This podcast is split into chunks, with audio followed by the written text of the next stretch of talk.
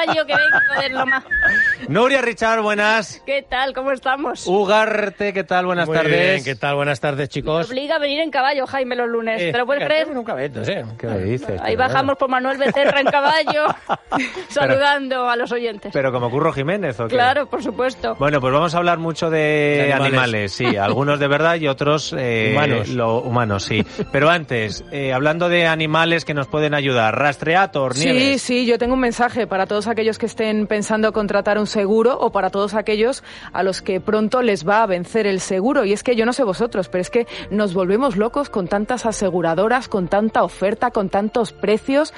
Y llames a quien llames, te dicen que te van a dar el mejor precio y luego al final, no, como os digo, nos volvemos locos. Bueno, pues que no te vuelvas loco, no busques más, que el mejor precio eh, para ti solamente puede ser uno, el más barato. ¿Y sabes quién te lo encuentra? Rastreator. Te lo ponen todo tan fácil que ya no vas a tener que seguir buscando más. En una sola web puedes ver los precios de todas las compañías, puedes comparar entre más de 20 aseguradoras y además vas a encontrar el mejor seguro y el más barato. Compara. Encuentra en Rastreator el mejor, mejor precio. Y además, el precio es garantizado. Rastreator. Rastreator, que es un perro, ¿no? Por eso he dicho. Pero, ah, Guau, guau. Por eso digo, pero eh, ¿alguien habrá hablado con sus abogados o? ¿La habrán utilizado al Está- perro? Está todo blindado. Está Lo digo blindado, por si alguien vale. tiene alguna mala idea, eh, que ni lo intente. Eh, pero fíjate, Jaime, Nuria, con, con esto de los animalistas pirados corremos dos riesgos. Uno, pensar que todos los animalistas son gente que está mal de la cabeza, cosa que no es así. Grave error. ¿Nos gustan o no nos gustan los animales? Muchísimo, Richard? Nos gustan sí. bien. Y segundo, que como eh, cada noticia supera en chorrada a la siguiente, es. que nos tomemos todo esto a cachondeo y claro, como lo hacen unos pirados, pues se puede asaltar la propiedad privada, eh, quitarle a la gente lo que le pertenece, en fin. Claro, como llega una vegana en Australia y denuncia al vecino porque ha hecho una barbacoa de pescado y le eh, molesta el mal olor. Llega una turista británica que está pirada y quiere liberar unas gallinas a un pobre tipo en Tánger que es su sustento. Llegan dos eh, personas en plenas facultades mentales y eh, montan una campaña para que no violen a las gallinas unos gallos. Eh, cosas de estas. Bueno, pues ojo, porque detrás de algunas noticias están la comisión de algunos delitos. Ejemplo de otro delirio de los animalistas. Ana, cuéntanos. Pues la semana pasada un grupo de animalistas españoles, turcos y belgas asaltaron una granja en la localidad de Gurb, en Barcelona, y se llevaron 14 conejas.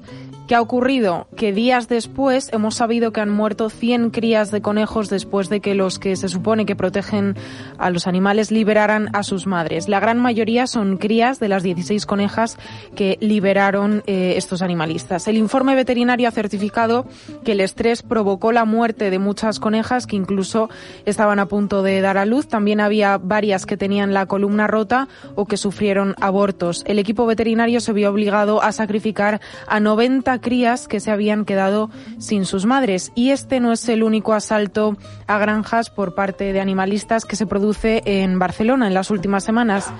Miguel bueno, del pues Pino. eh, mira, vamos a hablar con eh, Miguel del Pino, pero ojo a... Ese que, que- que parece que es una cosa, que, que lo que dices que, que es como sentido del humor, van a liberar ahí, y luego la que se lía, que es que...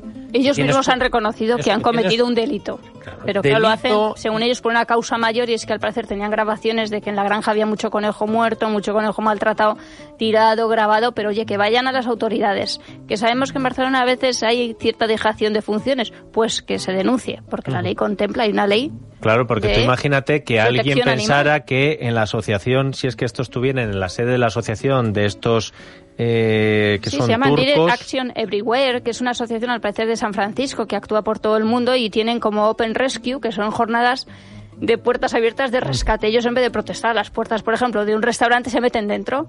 O en los supermercados o las granjas en Estados Unidos montan unos pollos tremendos también. Bueno, cortaba antes Ana cuando nos decía que nuestro amigo Miguel del Pino ha publicado un artículo en Libertad Digital titulado Ladrones y gamberros, además de animalistas. Miguel del Pino, biólogo y catedrático de ciencias naturales. Buenas tardes. Hola, buenas tardes, Dieter. Y amante de los animales mucho más que otros que presumen demasiado. Claro, eh, Miguel, es que a mí me parece muy interesante lo que tú añades ya desde el titular en tu artículo. Ladrones, ladrones, asaltantes, gamberros, además de animalistas, porque tú decías que no es un único caso, que hay otros casos que están pasando, ¿no? Sí, mira, tanto en este artículo como el que hice también para nuestra Libertad Digital la pasada semana, gallinas violadas, ¿verdad? Lo que, lo que trato de decir es que no nos tomemos estas cosas a broma. Porque claro, en teoría, pues qué gracioso, gallinas violadas, sueltan un conejo, tal. Pero que detrás de todo eso está demostrado que hay una ideología perversa, ¿verdad? lo que trata sencillamente es de, deshumanizar a la sociedad.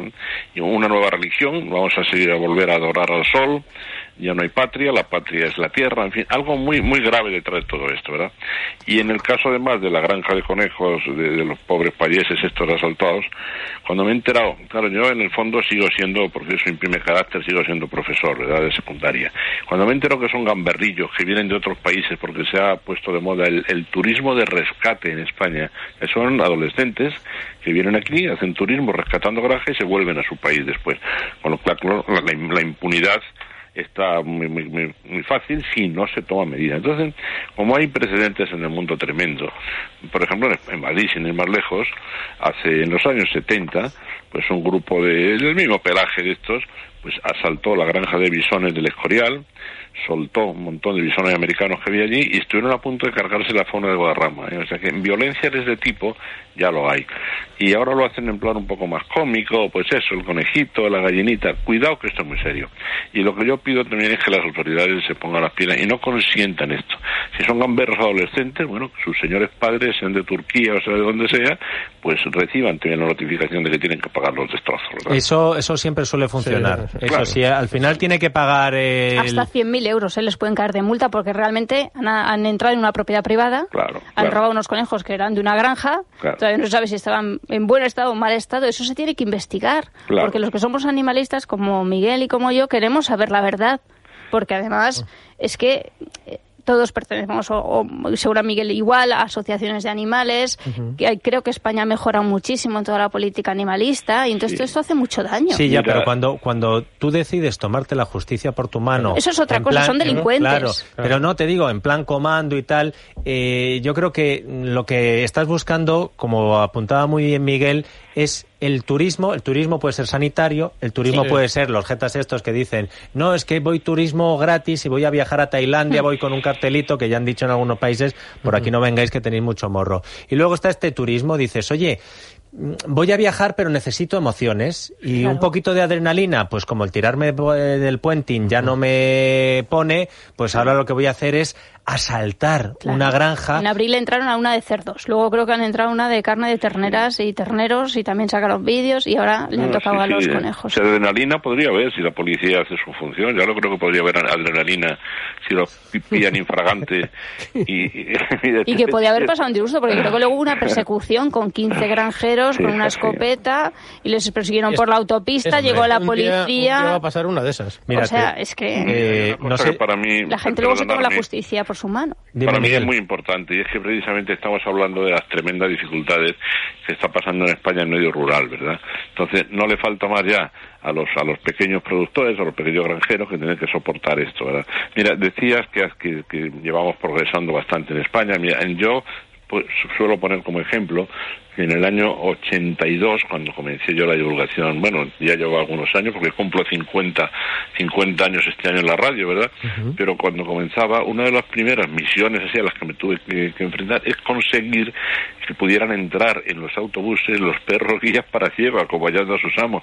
Imaginaros cómo estaban entonces las cosas, ¿verdad? Entonces, efectivamente, se ha conseguido muchísimo. Pero fíjate, hablabas tú de eh, lo que sufre la gente que vive en el medio rural, y es verdad. Yo eh, cuando los incendios Sí. en Cenicientos, en Ladrada, en Sotillo, aquellos incendios que fueron tremendos y que Sí. afectó a parte de Castilla y León, parte de Castilla-La Mancha y parte de la Comunidad de Madrid.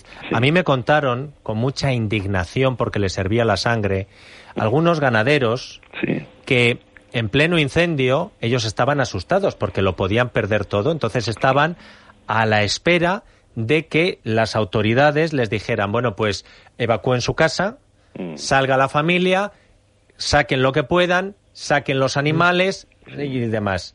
Bueno, pues llegaron unos supuestos animalistas y por su cuenta querían, y en algunos casos lo intentaron, eh, abrir eh, los portones y dejar salir a los animales eh, como si el ganadero no quisiera a ese animal como si ese animal le diera de comer. O sea, no hay nadie más interesado en conservar la vida de un animal que el dueño del animal. Pero es que además, en muchos casos, en esos incendios que comenta, se llevaron los animales para, para rescatarlos. Ahora se acaba el concepto de santuario.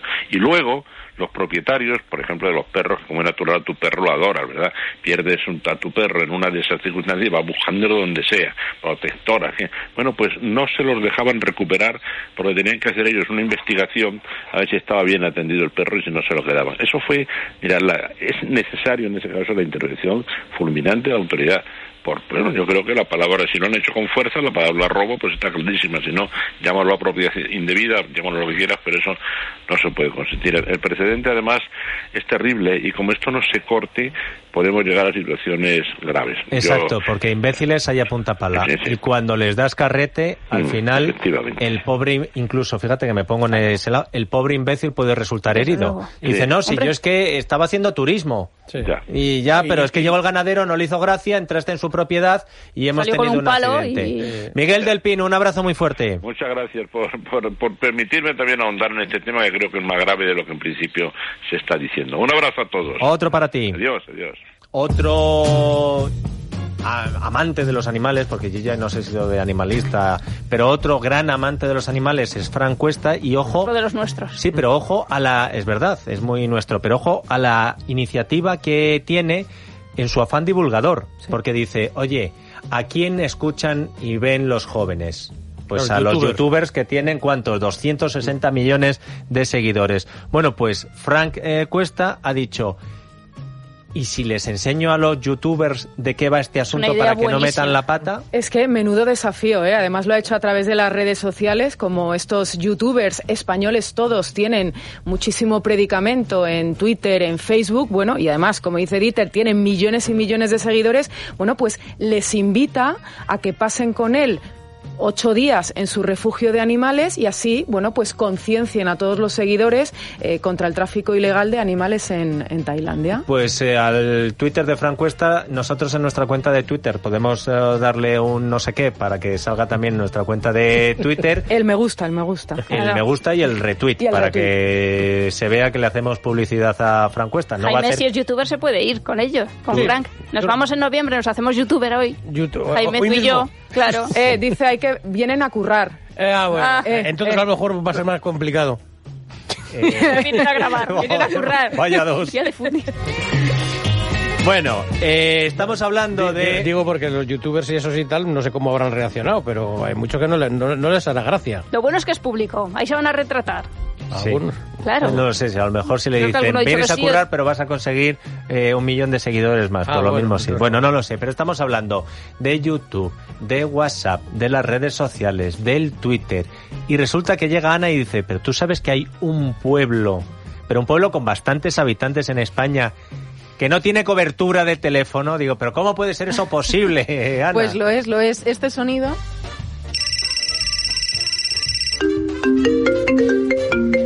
es un recuerdo del pasado para los vecinos de un pueblo de Valencia. En Gilet, un municipio de 3.000 habitantes, los móviles dejaron de servir para algo más que hacerse selfies hace cuatro años, cuando se quedaron sin cobertura por Hace completo. cuatro años Hace sin cuatro cobertura en el teléfono. Cuatro años sin cobertura, pero ¿qué Cuatro qué- años qué enteros. Más de, Perdieron- más de uno está cuatro días y le da un parraque. Cuatro Y días. cuatro horas. Cuatro horas.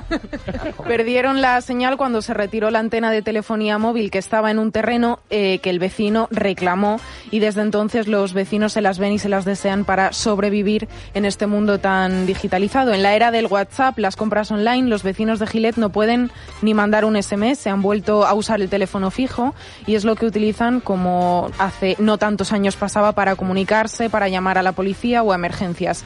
En casa algunos, no todos, tienen wifi y pueden recibir algún correo electrónico, pero no pueden hacer compras ni transferencias bancarias porque todo este tipo de operaciones necesita una clave que te manda el banco por un SMS y evidentemente ellos nunca reciben ese SMS. Pues te voy a decir una cosa, Ana María Antúnez. Hay que darle la vuelta a todo, hasta lo negativo, y empezar a promocionar a Gillette eh, como ese pueblo en el que nadie te va a molestar. con De la desintoxicación. ¿Dónde, Tienes- se, tienes- dónde se puede hablar en una cena sin mirar el móvil? Tienes hijos adolescentes y les quieres apartar de Instagram, Claro. Ven a Pero nuestro que ya hay pueblo. hoteles de desintoxicación. Imagínate, A ver, imagínate, vale, ima- no no, vale imagínate el pueblo, muchísimo mejor. Hombre, claro. Vamos. Para de todas formas, mira, pero de todas formas, yo tengo una curiosidad. Un vecino en su terreno tiene la antena.